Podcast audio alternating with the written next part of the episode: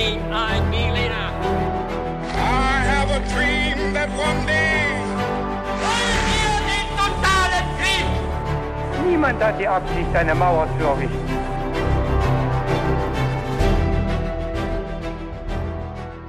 Hi und willkommen zurück zu einer neuen Folge bei His2Go.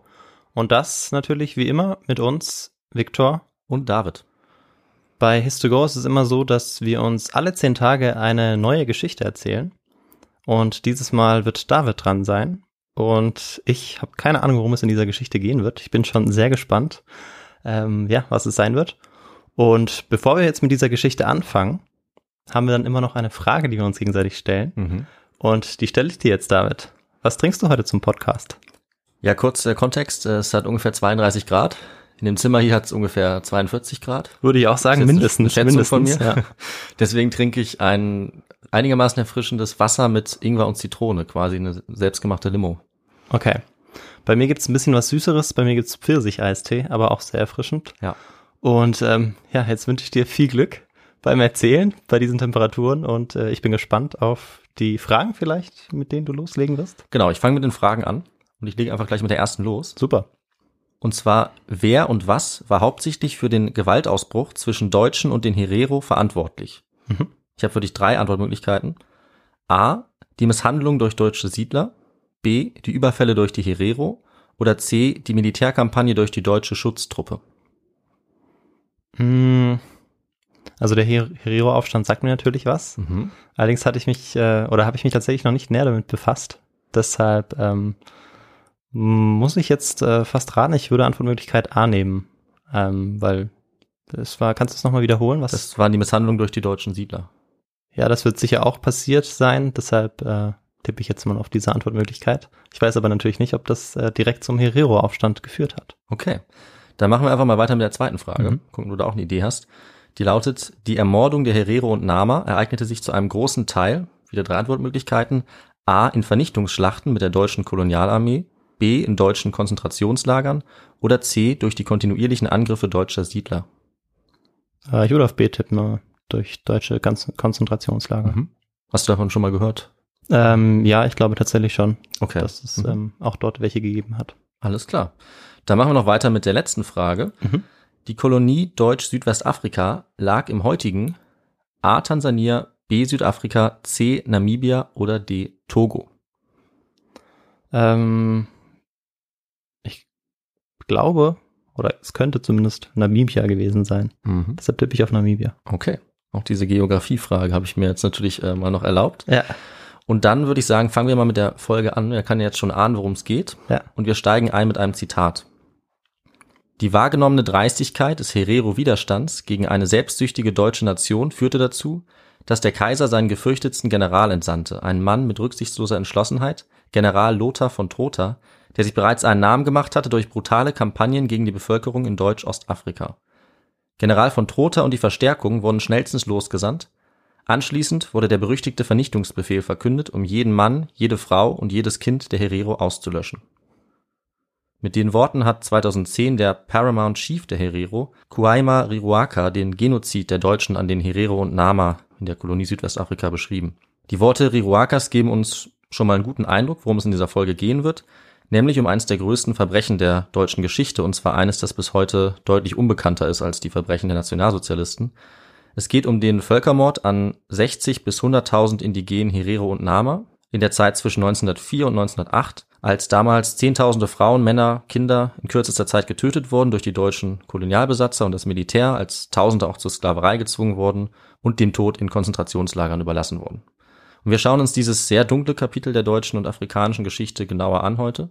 Wir werden dabei sehen, welches die Voraussetzungen waren für die Kolonialherrschaft dort, wie es zum Völkermord an den Herero und den Nama durch die Deutschen kommen konnte, wie das abgelaufen ist und was bis heute als Folgen davon auch spürbar ist.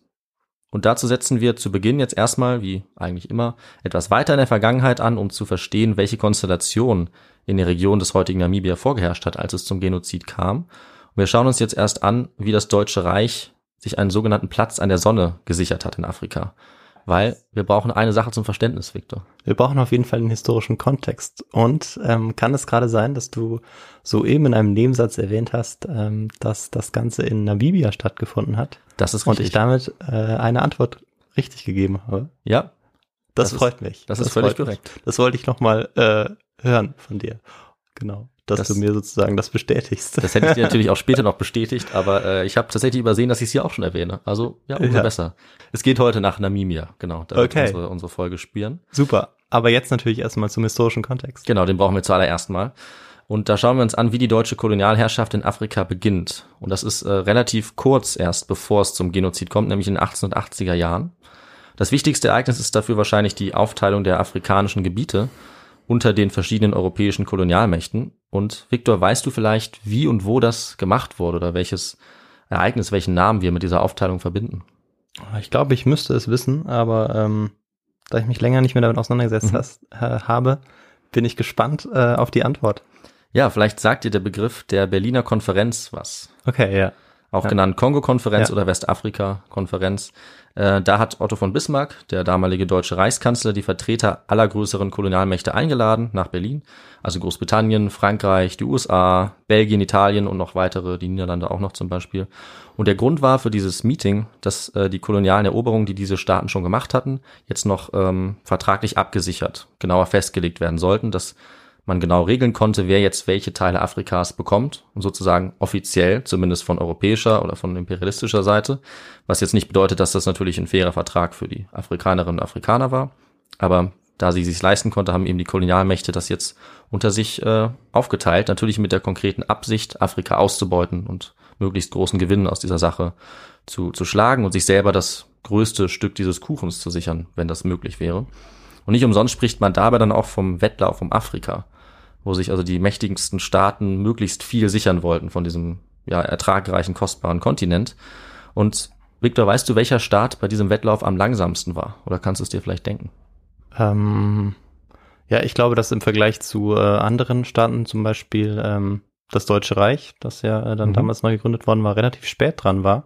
Ja, Ähm, und das vielleicht dann auch die Antwort ist. das ist die Antwort. Frage, ja. Genau. Weil Frankreich war ja deutlich früher da. Genau, auch die Briten. ja, Ja. genau, die Briten auch, ja.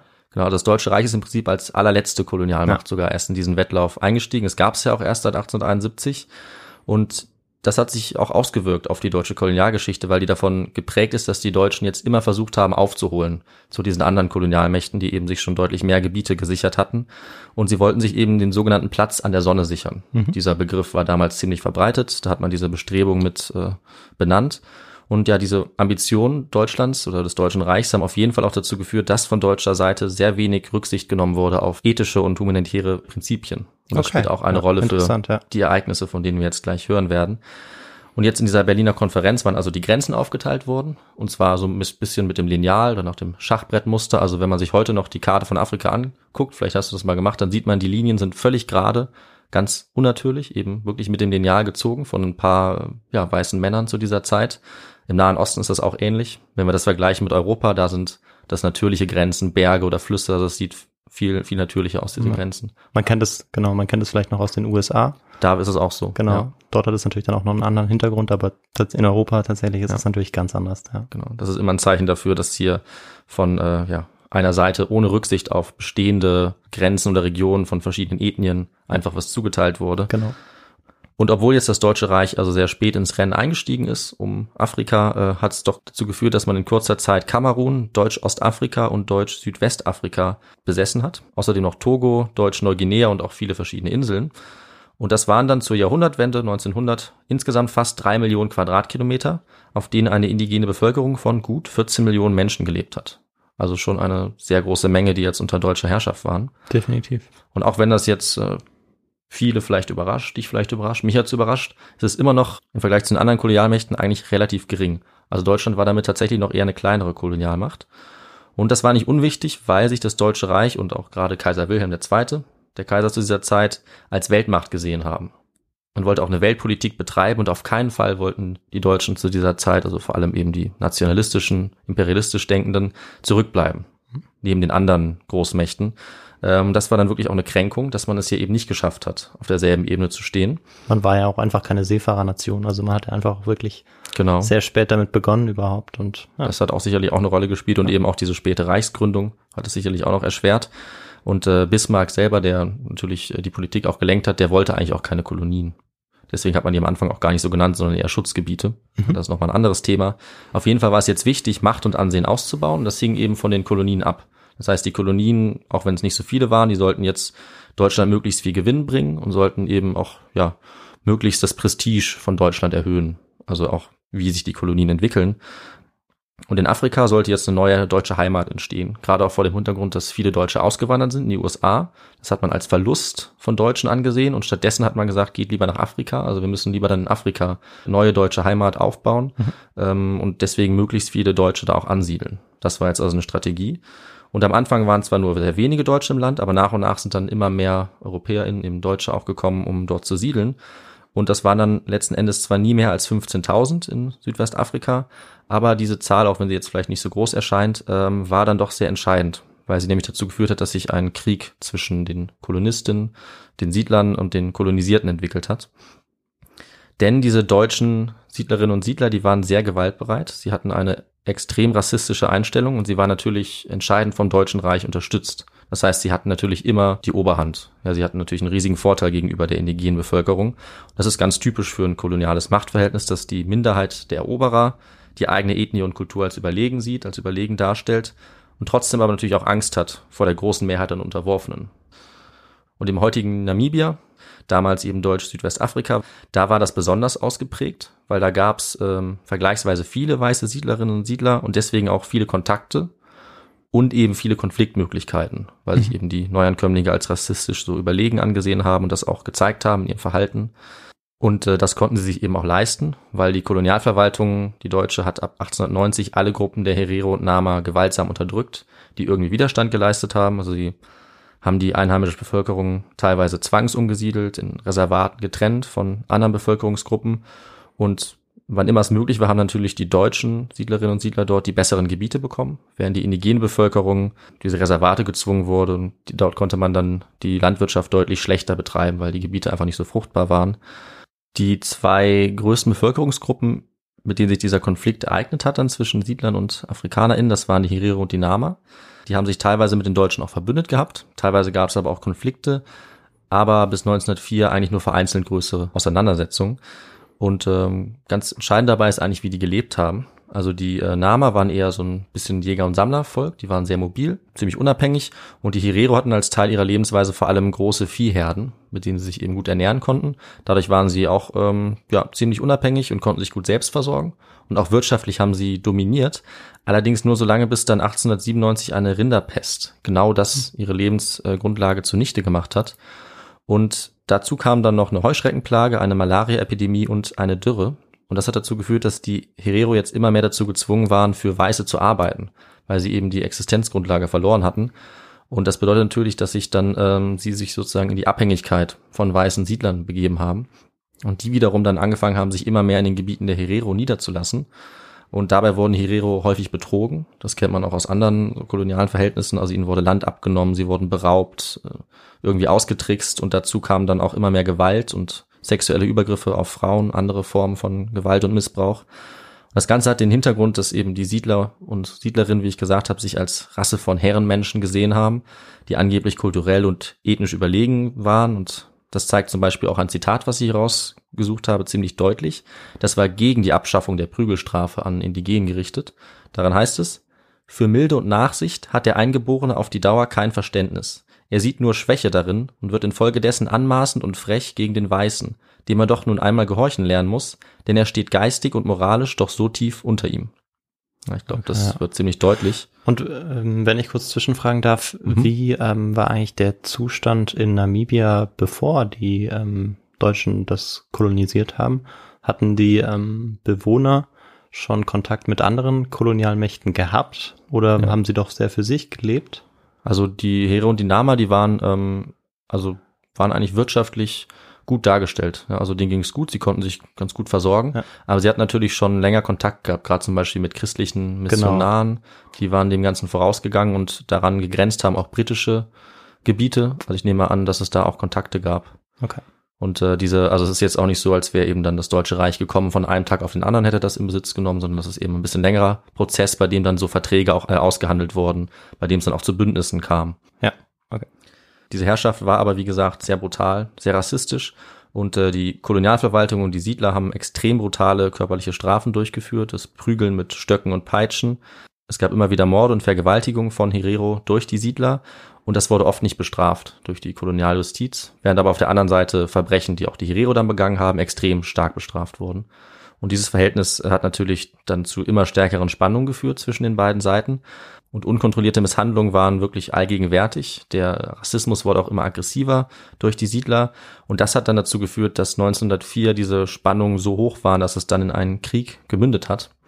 Und das ist im Prinzip auch die Antwort auf eine andere Frage, wo Mhm. wir uns ja äh, gefragt Ja. haben, was jetzt äh, der Ausgang war. Und du, du hast recht. Also es sind vor allem die Misshandlungen durch die Siedlerinnen und Siedler, auch äh, dieses Problem, dass sich die Herero nicht mehr selber versorgen konnten, die dazu geführt haben, dass sie jetzt ähm, sich gezwungen sahen, äh, zu den Waffen zu greifen. Ja. Ja, wie so oft gibt es nicht den Grund, sondern eben mehrere Gründe, weshalb dann ein Ereignis eintritt oder nicht. Genau, das kann man nicht so ganz sagen, aber das sind die, die entscheidenden Gründe, würde ich mal sagen.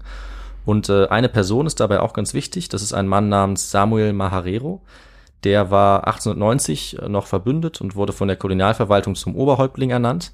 Das heißt, damals haben sich diese Seiten noch ganz gut verstanden. Und er hat sich jetzt aber gegen die Kolonialherrschaft erhoben, zusammen mit den meisten Herero-Gruppen in der Kolonie Deutsch-Südwest. Wie hieß er? Kannst du den Namen nochmal wiederholen? Samuel Maharero. Okay. Und er hat seine Motivation für den Widerstand jetzt so erklärt. Der Anfang des Krieges ist nicht jetzt in diesem Jahre durch mich begonnen worden, sondern er ist begonnen worden von Weißen, wie du selbst ja weißt, das sagt er dem Gouverneur, wie viele Herero durch die weißen Leute, besonders Händler, mit Gewehren und in Gefängnissen getötet sind. So hat er das begründet, also so wie ich es eben auch gesagt habe. Und er hat jetzt äh, im Januar 1904 diesen Krieg begonnen. Und ich sage absichtlich Krieg und nicht Aufstand, weil Aufstand so ein bisschen problematisch ist, weil es suggeriert, dass die keine eigenständige Kriegspartei sind, sondern Aufstand heißt ja, dass im Prinzip, dass die Herrschaft legitim ist und man dagegen den Aufstand macht. Deswegen benutze ich dieses Wort jetzt nicht, aber es ist schon relativ verbreitet. Ja. Nur so ein Okay. bisschen zur Begründung. Und äh, Samuel Maharero hat jetzt seinen Leuten genau befohlen, wie sie bei diesem Widerstand oder bei diesem Krieg jetzt vorgehen sollen. Nämlich durften sie keine Missionare töten, keine Engländer, keine Buren, keine Bergdamer und Nama. Und das äh, wurde von ihnen auch fast ausnahmslos befolgt. Außerdem sollten sie auch nur männliche weiße Siedler und hauptsächlich Deutsche töten auf keinen Fall Frauen und Kinder. Und auch daran haben sie sich gehalten.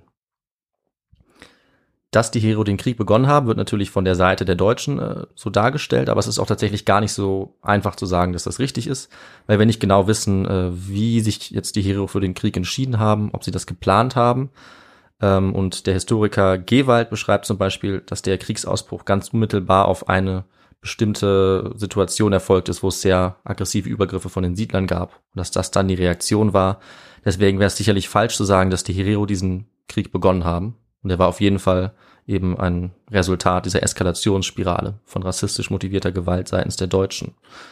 Aber als dann jedenfalls äh, dieser bewaffnete Widerstand begonnen hat, waren die deutschen Farmer auf dem Land erstmal völlig unvorbereitet und eine größere Zahl von ihnen ist dann auch ermordet worden, also ungefähr 120 durch die Herero. Frauen und Kinder wurden, wie gesagt, verschont. Und diese Morde wurden dann auch gleich zu Gräuelgeschichten aufgebauscht, dass eben Frauen und Kinder angeblich grausam getötet wurden, gefoltert wurden, was nachweislich zwar falsch war, aber was äh, ziemlich große Wellen geschlagen hat, auch im Deutschen Reich. Und äh, ja, auch wenn sich die Gewalt nur gegen die deutschen Siedler gerichtet hat, kam jetzt sofort von deutscher Seite, von der Kolonialverwaltung die Reaktion, dass man die Herero jetzt vollständig unterwerfen sollte und dabei auch die vollständige physische Vernichtung bewusst in Kauf nehmen wollte. Und dass von der deutschen Seite jetzt eine Strategie der Vernichtung und der totalen Unterwerfung angestrebt wurde, das wurde ziemlich deutlich durch die Ernennung des Generals Lothar von Trotha. Habe ich ja vorhin schon erwähnt in dem Zitat. Der wurde jetzt Oberbefehlshaber des Militärs und damit hat er faktisch den eigentlichen Gouverneur, der also die zivile Verwaltung innehatte, entmachtet. Also im Prinzip haben wir ab jetzt eine Militärdiktatur in dieser Kolonie. Und äh, dieser Gouverneur Leutwein, der war auch eher moderat gestimmt. Das heißt, dadurch, dass er jetzt entmachtet wurde, kam es auch noch zu einer zusätzlichen Radikalisierung. Dieser Lothar von Trotha, der war vorher zwar noch nie in Süd Westafrika gewesen, aber er hatte schon einen Aufstand in Ostafrika niedergeschlagen. Und er war berüchtigt für seine Gewalt und seine Gnadenlosigkeit. Und da habe ich jetzt auch nochmal ein Zitat, das seine Einstellung wieder zeigt. Ich kenne genug Stämme in Afrika. Sie gleichen sich alle in dem Gedankengang, dass sie nur der Gewalt weichen. Diese Gewalt mit krassem Terrorismus und selbst mit Grausamkeit auszuüben, war und ist meine Politik. Ich vernichte die aufständischen Stämme mit Strömen von Blut und Strömen von Geld. Also ich denke, deutlicher konnte er seine Absichten eigentlich kaum darstellen und leider sollte er damit auch Recht behalten. Und jetzt war es dieser Plan von, von Trotha, den Aufstand in einer Entscheidungsschlacht zu beenden. So wollte er vorgehen, das war militärisch damals auch üblich. Und äh, er wollte dann dieser Schlacht die Herero, und also zu diesem Zeitpunkt waren es nur die Herero, so weit dezimieren, dass sie keinen Widerstand mehr leisten sollten. Er wollte sie noch nicht komplett vernichten. Das ist ganz wichtig für die Frage, wann es zum Völkermord kommt. Allerdings waren Herero ja nicht das einzige Volk in Deutsch-Südwestafrika, das Opfer der Deutschen wurde. Und auch die Nama hat das gleiche grausame Schicksal getroffen, nachdem sie sich dann ebenfalls relativ kurzer Zeit nach den Herero dann gegen die Unterdrückung und Willkür auch der deutschen Siedlerinnen und der Verwaltung aufgelehnt haben. Und jetzt haben die meisten Nama-Gruppen im Süden der Kolonie ebenfalls zu den Waffen gegriffen, vor allem weil sie die brutale Repression der Herero mit angesehen haben. Vor allem auch nachdem es schon erste Kriegshandlungen gegeben hat, zu denen ich gleich noch komme. Das war also auch eine Reaktion darauf.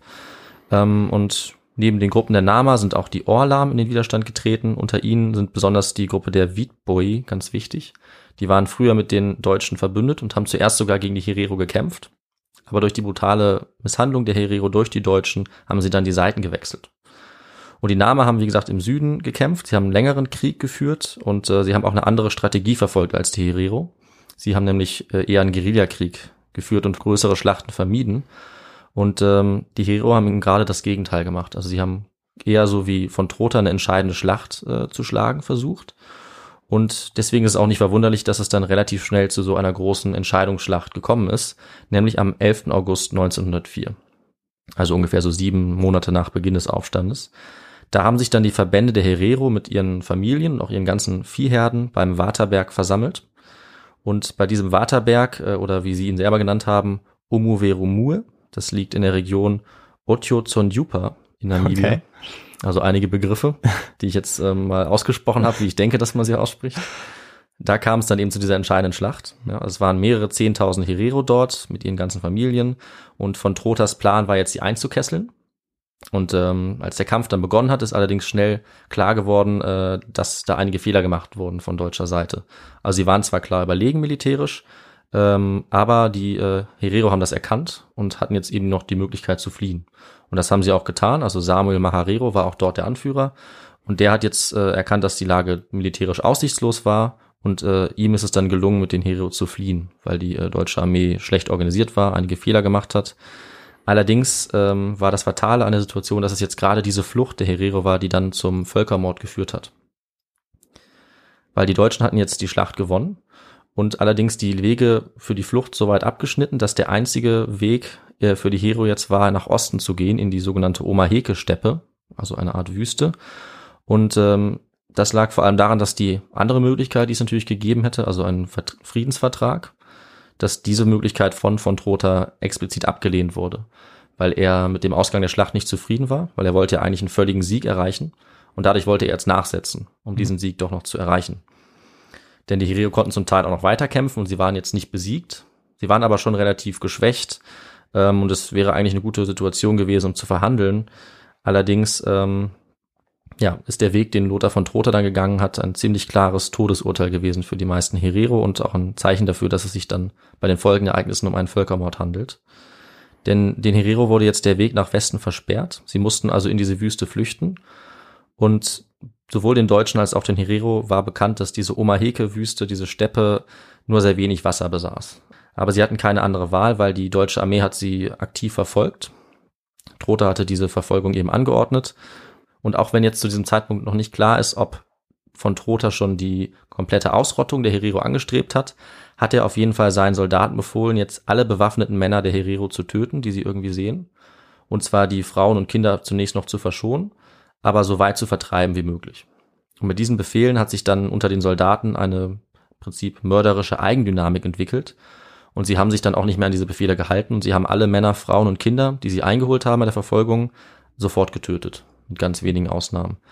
Dazu kam dann noch ein weiterer Befehl von Trotha, der dann auch explizit gesagt hat, dass selbst die Frauen und Kinder, die äh, nach Wasser gefragt hatten, jetzt gewaltsam vertrieben werden sollten. Und die Deutschen haben dann auch alle Wasserstellen, die sie irgendwie finden konnten, besetzt, so dass es auch keine Möglichkeit mehr gab, für die Herero sich irgendwie zu versorgen. Und ab diesem Zeitpunkt kann man dann davon ausgehen, dass von Trotha jetzt den Krieg durch die vollständige Vernichtung der Herero beenden wollte. Und deswegen hat er dann am 30. September angeordnet, diese Wüste komplett abzuriegeln, sodass keine Herero mehr zurück konnten. Und dass sie aber auch kaum in andere sichere Regionen fliehen konnten, sodass die allermeisten jetzt äh, schutzlos entweder den Deutschen ausgeliefert waren oder den brutalen ja, Lebensbedingungen in der Wüste. Ähm, und es sind nur wenige entkommen. Zu denen hat allerdings der Anführer gehört, Samuel Maharero, der konnte ins britische Gebiet fliehen, hat sich dort niedergelassen und im Prinzip dann auch keine weitere Rolle mehr gespielt für diesen Krieg. Mhm. Und ja, die Verfolgung der Herero hat sich dann immer weiter aufgespaltet. Es waren so kleinere Gruppen von Herero und kleinere Gruppen von Soldaten, die noch ein bisschen Krieg geführt haben, sich gegenseitig überfallen haben und dabei gab es bei den Deutschen eigentlich keine Verluste, aber die Herero wurden dort nach und nach getötet. Also alle, die angetroffen wurden. Ähm, und wie ist das mit den, mit den Briten, wenn ich äh, kurz nachfragen ja. darf? Die haben ja dann durch die Flucht eben ihres äh, Anführers, des Anführers der Herero mitbekommen, was dort gerade dabei war zu geschehen und ähm, sie hatten aber dann kein Interesse daran einzugreifen oder ähm, ja, also ich glaube selbst auch sozusagen Schutz zu gewähren den Flüchtenden. Also sie haben den Geflüchteten Schutz gewährt. Das ist das, was sie gemacht haben. Also ja. die waren offiziell, die konnten auch Asyl beantragen. Ja. Deswegen weiß man auch, wie viele Leute das ungefähr geschafft haben. Aber es waren nicht viele, vielleicht tausend. Aber mehr haben sie nicht gemacht. Okay, weil der Weg dann einfach zu weit war. Der Weg war dorthin, zu oder? weit. Es war natürlich auch eine politische Frage und es war vielleicht auch gar nicht so klar, wie sehr, ähm, wie schlecht die Lage war, beziehungsweise wie brutal diese, äh, das Vorgehen der Deutschen war. Das werden sie wahrscheinlich so schnell nicht gewusst haben. Und die Kritik ist dann eher ähm, erst nach und nach eingetroffen, mhm. als es aber für die Herero schon zu spät war. Ja. Weil die zu dem Zeitpunkt dann alle schon tot waren. Und besonders entscheidend dafür, dass es jetzt sich um einen Völkermord dann gehandelt hat, ist auch der Befehl, den äh, kann man heute noch nachlesen, das ist erhalten und der wird in der Wissenschaft auch als Vernichtungsbefehl bezeichnet. Also faktisch hatte der Genozid eigentlich schon begonnen, sobald die Herero in die Wüste getrieben wurden und dort eben dem Tod überlassen oder auch ja ganz aktiv ermordet worden. Aber in diesem Befehl hat jetzt Trotha nochmal ganz explizit befohlen, dass alle Herero das Land entweder verlassen mussten, denn sonst würde, das ist jetzt ein Zitat, jeder Herero mit und ohne Gewehr, mit oder ohne Vieh erschossen, ich nehme keine Weiber und Kinder mehr auf, treibe sie zu ihrem Volke zurück oder lasse auf sie schießen. Ja, und dieser Befehl zeigt zum einen zwar noch, dass Trotha davon ausgegangen ist, dass manche vielleicht fliehen konnten und dass er wohl auch nicht wusste, wie viele überhaupt überlebt haben. Also er ist davon ausgegangen, dass es mehr waren, mhm. die eventuell vielleicht noch fliehen oder kämpfen konnten. Aber es ist auch klar, mit diesem Befehl gab es jetzt keinen Weg mehr zurück für die Herero. Es gab zum Beispiel auch nicht die Möglichkeit für sie, ähm, sich zu ergeben oder irgendwie einen Frieden zu suchen, sondern sobald sie wieder zurückkommen würden, würden sie erschossen werden von den deutschen Soldaten. Und damit war jetzt eben die totale Gewalt entfesselt und hatte sich auch schon verselbstständigt zu diesem Zeitpunkt. Und eine große Zahl der geflohenen Herero wurden jetzt in der Wüste ermordet oder sie sind verhungert und verdurstet. Äh, die deutschen Soldaten haben sie, wie gesagt, gezielt von den Wasserstellen festgehalten. Sie haben sogar Brunnen extra vergiftet, um sie daran zu hindern, sich dort irgendwie zu versorgen. So ist dann eine unfassbare Zahl verdurstet oder wurde ermordet. Und das eben mit der vollen Intention der Deutschen. Und deshalb stellt diese Absicht auch in der Wissenschaft eine klare Vernichtung, Vernichtungswillen und damit eben einen klaren Genozid dar. Und dieses Morden in der Wüste und in der umliegenden Region, das ging jetzt bis Dezember 1904 noch weiter. Und du hast es ja schon ein bisschen danach gefragt, wieso niemand was gemacht hat. Und äh, im Deutschen Reich hätte man das wahrscheinlich ähm, irgendwann unterbunden. Allerdings äh, ist der Bericht, den der äh, Gouverneur Leutwein dann geschickt hat, weil der war ein Gegner Trotas, erst nach sechs Wochen im Deutschen Reich angekommen. Also erst im November. Und da mhm. war eben ein Großteil dieses äh, Genozids schon geschehen. Das hat dann allerdings eine heftige Reaktion ausgelöst. Ähm, viele Abgeordnete, zum Beispiel in der SPD, aber auch christliche Missionare ähm, haben dagegen Stimmung gemacht, haben auch den Reichskanzler Bülow überzeugt. Und der hat es dann geschafft, den Kaiser, der das Vorgehen eigentlich gebilligt hatte bisher und äh, der ähm, eigentlich kein Problem damit hatte, auch ähm, die, die Herero zu töten, der wurde jetzt doch überzeugt, äh, dass diese Befehle jetzt zurückgenommen werden sollten. Und deswegen gab es dann ein Telegramm, was ähm, Lothar von Trotha eben angeordnet hat, dass das jetzt aufhören muss. Das Problem war eben, dass das zu spät war, weil ähm, die Flucht, die Ermordung, die war schon abgelaufen. Und so war es dann eben, dass im Dezember jetzt diese Ermordung in der Wüste zunächst geendet hat. Wobei es allerdings ja den Krieg mit den Nama gab, der zur gleichen Zeit auch noch äh, weitergeführt wurde im Süden. Ich hatte ja. gesagt, diese Nama hatten sich in verschiedenen Gruppen erhoben gegen die Kolonialherrschaft. Besonders dem Anführer der Witboy-Nama namens Hendrik Witboy sind sehr viele gefolgt. Und sie waren dabei auch äh, ziemlich erfolgreich, haben mit wenigen tausend deutlich mehr deutsche Truppen gebunden durch diese Taktik des Guerillakriegs, also in Hinterhalt zuschlagen, sich dann wieder zurückziehen. Sie konnten schwer verfolgt werden, auch in den Wüstengegenden. Und sie sind auch immer wieder ins britische Gebiet gegangen, wo Mhm. sie dann noch schwerer verfolgt werden konnten Ja. durch die Deutschen. Aber ähm, die deutsche Armee, also diese Kolonialarmee, war natürlich im Vorteil. Deswegen haben sie letzten Endes dann den äh, Krieg gewonnen. Ähm, von Trotha hat auch 1905 einen Aufruf gerichtet an die Nama, der auch nochmal den Unterschied deutlich macht der Behandlung. Nämlich hat er ihnen da auch erlaubt, ähm, sich zu ergeben. Das ist eben der Unterschied äh, zur Vernichtungspolitik bei den Herero, die sich ja auch da gar nicht ergeben durften zu diesem Zeitpunkt. Und äh, die Nama sind da zwar nicht drauf eingegangen und haben weitergekämpft, allerdings wurde äh, Hendrik Witboy, vielleicht der wichtigste Anführer, dann getötet und sie haben eben nach und nach immer mehr verloren und haben sich auch nach und nach ergeben und wurden dann zu diesem Zeitpunkt auch äh, in die ersten Konzentrationslager gebracht. Das heißt, diese Praxis gibt es dann auch. Und dasselbe ist auch den Herero passiert, die sich dann ergeben durften, nachdem dieser Befehl zurückgenommen worden war. Auch die wurden jetzt in Konzentrationslager deportiert. Und zu diesem Zeitpunkt hat dann Lothar von Trotha seine Aufgabe auch als beendet erklärt. Er ist nach Europa zurückgekehrt, war allerdings beim Kaiser in Ungnade gefallen, weil er sowohl humanitär als auch militärisch äh, versagt hatte. Ja. Und deswegen war seine Karriere zu dem Zeitpunkt im Prinzip auch zu Ende. Er ist dann 1920 gestorben. Belangt wurde er, das kann man sich wahrscheinlich denken, natürlich nie für diese Mhm. Verbrechen. Und 1908 war dann auch der Krieg mit den Nama vorbei. 1905, wie gesagt, der Krieg mit den Herero. Und dieser Krieg hat das Deutsche Reich ungefähr 585 Millionen Mark gekostet und 2000 Todesopfer. Und die Toten unter den Herero und Nama waren im Vergleich viel, viel größer. Man kann das nur schätzen. Es sind ungefähr zwischen 66 und 80 Prozent der ursprünglichen circa 70.000 Herero umgekommen und auch ungefähr 50 Prozent der 20.000 Nama, die in diesem Gebiet gelebt haben. Und gerade bei den Herero sind, wie ich ja erklärt habe, viele im Krieg und bei der Verfolgung ermordet worden, aber sehr viele sind in der Folgezeit jetzt auch in Konzentrationslagern gestorben. Mhm. Und dazu kommen wir jetzt und das beantwortet eben wieder auch eine Frage. Und das bedeutet auch, dass du ähm, zu 100% korrekt warst. Was für ein Fragen. Glück. Also ein bisschen Vorwissen muss da vorhanden sein oder ich muss meine Fragen schwieriger machen, glaube ich. Äh, ja, so ein bisschen was wusste ich schon dazu, aber ähm, die Details kannte ich natürlich nicht. Und ähm, das war vielleicht mein Glücksgriff. Wahrscheinlich wird es nächstes Mal nicht mehr so ausfallen, da bin ich mal gespannt. Also eine richtig schwierige Frage muss ich nächstes Mal reinmachen. Vielleicht, ja. Schauen wir mal. Aber machen wir noch weiter mit der Geschichte. Denn ähm, ich hatte ja gesagt, der Vernichtungsbefehl wurde zurückgenommen und jetzt gab es eben Gefangene auf Seiten der Herero und auch der Nama. Und die wurden dann eben in Konzentrationslagern untergebracht und das ist im Prinzip äh, eine zweite Phase des Völkermordes. Also das drücke ich jetzt zumindest so aus. Also der Völkermord war eben noch nicht beendet, sondern ging in den Konzentrationslagern weiter. Ähm, das war jetzt keine dezidierte Vernichtungsstrategie mehr. Also die Leute wurden dort nicht gezielt ermordet, weshalb man die Konzentrationslager auch nicht vergleichen sollte mit denen der Nationalsozialisten. Also das ist was anderes. Das sind eben sehr frühe koloniale Konzentrationslager. Aber ihr Sterben ist dort ja eigentlich unvermindert weitergegangen. Sowohl der Herero und der Nama.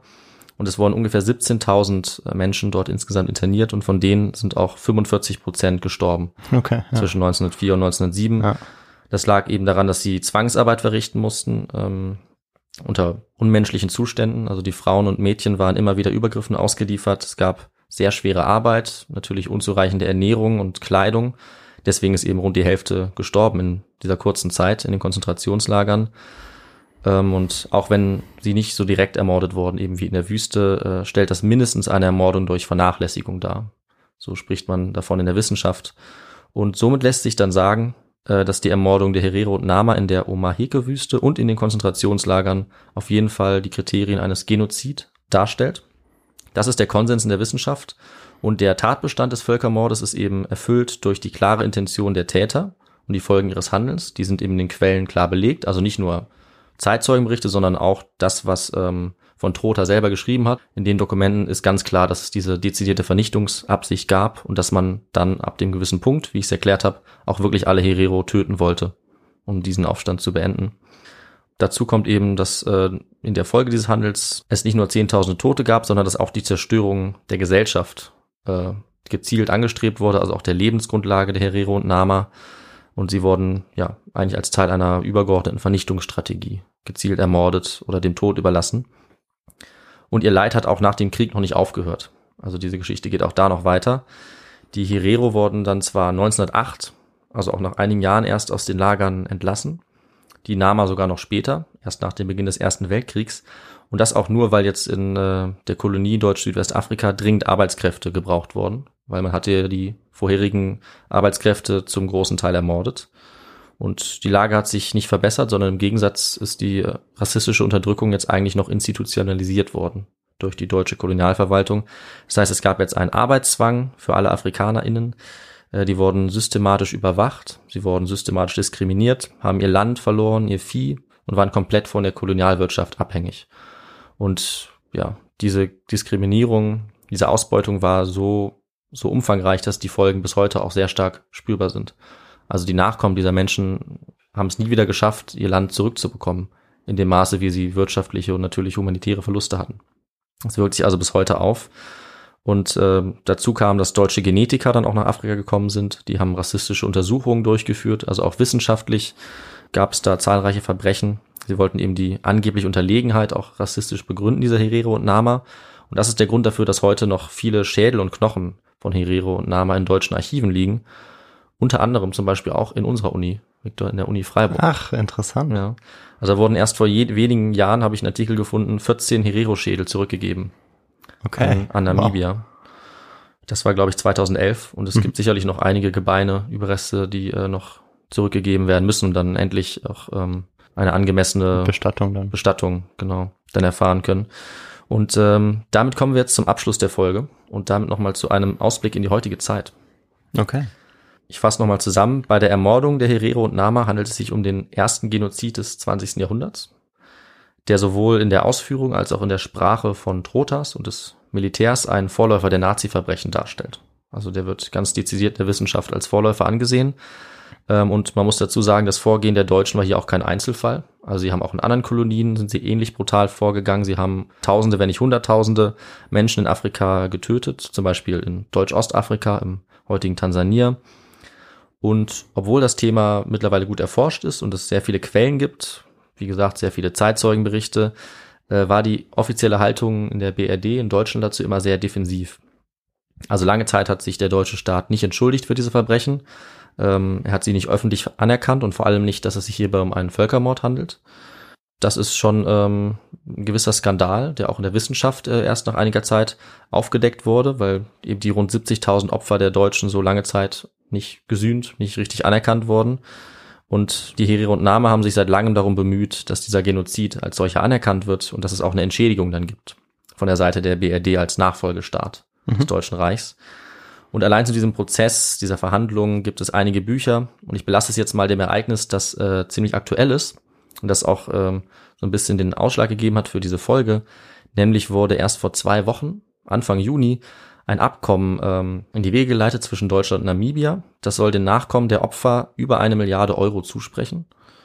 Und äh, in diesem Rahmen hat dann der Außenminister Heiko Maas auch verkündet, dass Deutschland jetzt offiziell das Vorgehen des Deutschen Reiches als Völkermord anerkennen wird und sich auch offiziell entschuldigen wird.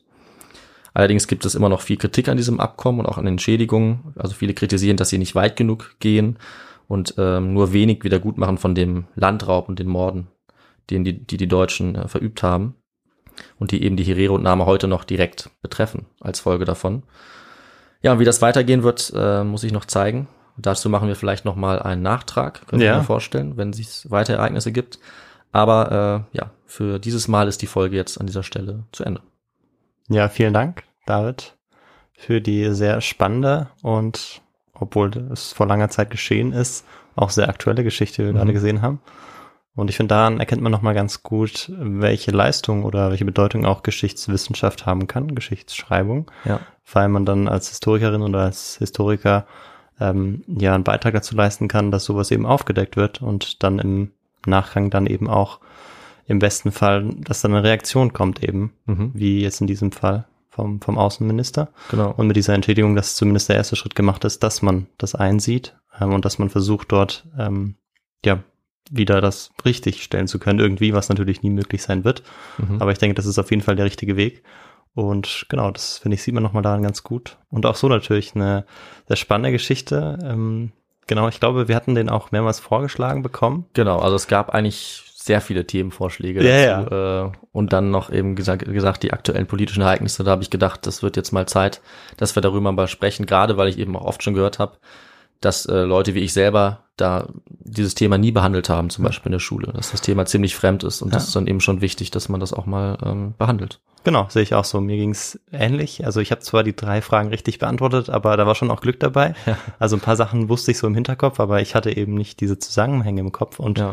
auch deshalb bin ich sehr froh, dass du diese Folge gemacht hast, weil ich äh, war ein bisschen vorsichtig Mhm. oder ein bisschen Bang gehabt, okay, wie würde ich jetzt an diese Geschichte rangehen? Und umso schöner, dass du es gemacht hast, finde ich sehr gelungen und dass du mich damit auch ähm, ja, sehr informiert hast.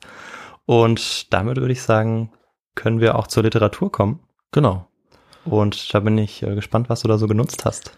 Ja, also ich habe schon gesagt, es gibt äh, eine Menge an Forschungsliteratur. Also ich musste ähm, mich entscheiden, was ich nehme und äh, wie ich das Ganze zusammentrage, was ich erwähne, was ich auslasse. Also ich hätte natürlich noch viele andere Einzelheiten erwähnen können oder mehr auf die Rezeption eingehen. Ich musste mich ein bisschen entscheiden in dem Rahmen und hatte auch jetzt einige Bücher. Also ich würde mich mal auf vier konzentrieren.